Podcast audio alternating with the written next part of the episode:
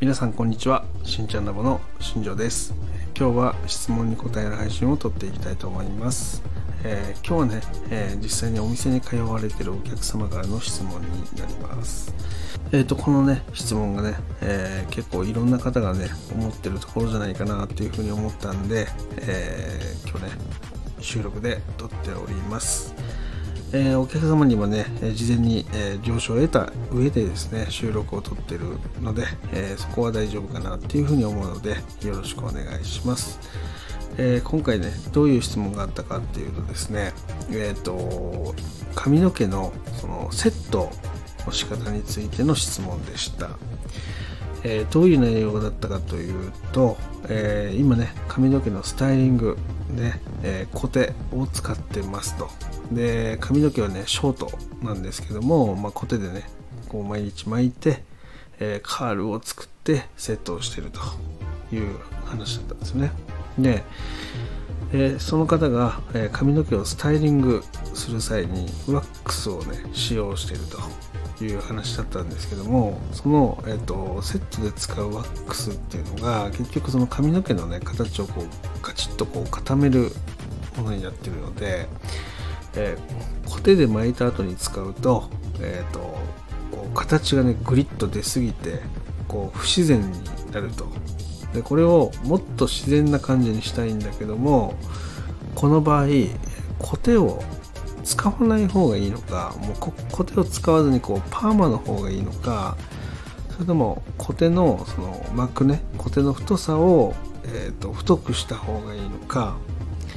えーそれともその使うワックスっていうのがダメなのか、まあ、そこら辺をそのどっちがいいのかなっていうねその質問がね来ました。えこれ実際にねその自分がそのセットする時にですねやっぱりそのコテで巻いた後にそのどういうスタイリングをするかっていうのね皆さん迷われると思うんですよね。これスプレーなのかワックスなのかムースなのか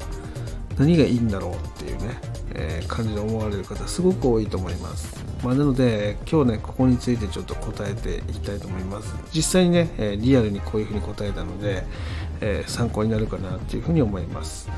えー、とその方にね質問したのはその自分の髪をどう見せたいですかっていう話をしたんですね。そもそもそのコテで巻く理由って何ですかっていうところですよね。でこんな直の質問はしてないですけど、えーどういう目的でそのコテで巻いてワックスでセットするのかっていうのを聞いたんですよね、まあ、そうすると,、えー、とやっぱりその、え沖縄ではねモガイって言ってねその何名かでね友人同士とか、えーしあとは会社のメンバーとかねその月に1回こう集まって、えー食事をしたりとかするその機会がねあるんですよ。で、えーコロナ前まではね飲み会がほとんどでした、えーでコロナ明けてからねその会食がその余命以内で大丈夫っていう形になってからは結構ねランチで、えーする方がね増えたりとかしてますで、まあ、その時にねその同級生とかね友達周りとかそういうのが来るので、えー派手すぎず、えーと地味すぎずその自分をセットすることで、えーちょっとねこうおしゃれというか、まあ、そういうのを楽しむために、ま、セットをしてるっていう話だったんですね。で、えーここで、えー言っときたいことっていうのもねその会食の時間って大体2時間前後なんですよ。要はその2時間持てばいいわけですよね。でそこで考えた場合そのセット剤を使う必要ってないんですよ。もう2時間はどんだけねそのその湿気が強かろうが雨が降っていようがね、えーコテで巻いたね形っていうのは基本的に崩れません、まあなので、えーと基本的にはワックスをその上からつけるとかそういったことってしなくて大丈夫なんですよね。えー逆にそのガチガチに固めてしまうと,、えー、とその地肌のねその隙間が見えたりとか、えーしてしまうのでもう巻き上がりに対してえー水を水でねその手を濡らしてねその自分の好きな形にちょっと緩めてみたりとか少し湿らせてセットするぐらいで全然大丈夫です。っていう話をしました。でそうしたら、えその方からその、えっと1次会が終わった後に、まあ、2次会でねその、えっとカラオケとかねそういったこともねするということがあったので、えーそういう場合であれば、えー一番いいのはねヘアスプレーになります。はい。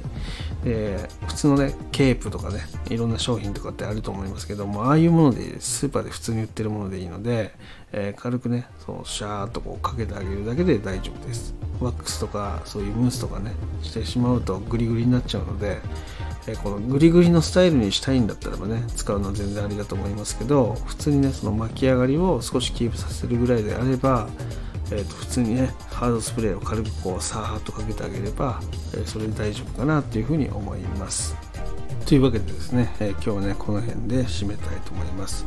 結構ねそのセットに使うそのスタイリング剤ほんとね迷う方すごく多いです。で振り返ってみると家にいろんなものがあるとかねそういうことってざらにあると思います、えーと、大切なのはそのどのシチュエーションで使うか。でそれがどれぐらいの時間なのかってことですね。えー、そこをしっかり押さえてあげると、えー、セットってで使うスタイリング剤っていうのはすごくシンプルに済ませることができるので、えー、そこをねその重点的に考えて、えスタイリング剤を選んでいくっていうのは一つの方法かもしれないですね。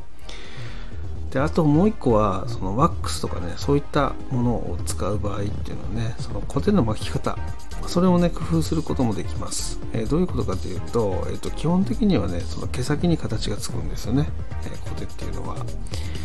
えー、これなのでねその挟んで巻くっていうスタンスではなくてそのまま指でつかつまんでこう巻きつけるような、形でセットしてあげる。形付けをしてあげる、えこれをするだけでも結構ね動きってつくので緩めのね、えその緩めの動きに対してであればそのワックスとかっていうのが一番いいんじゃないかなっていうふうに思うので、えそこを使ってあげるとすごくいいかなっていうふうに思います、え今日はねこの辺で、え終わらせたいと思います。皆さんのね参考になればいいなっていうふうに思ってますので是非活用してみてください、え今日もね最後まで聞いていただきありがとうございました。ではまた明日。バイバイ。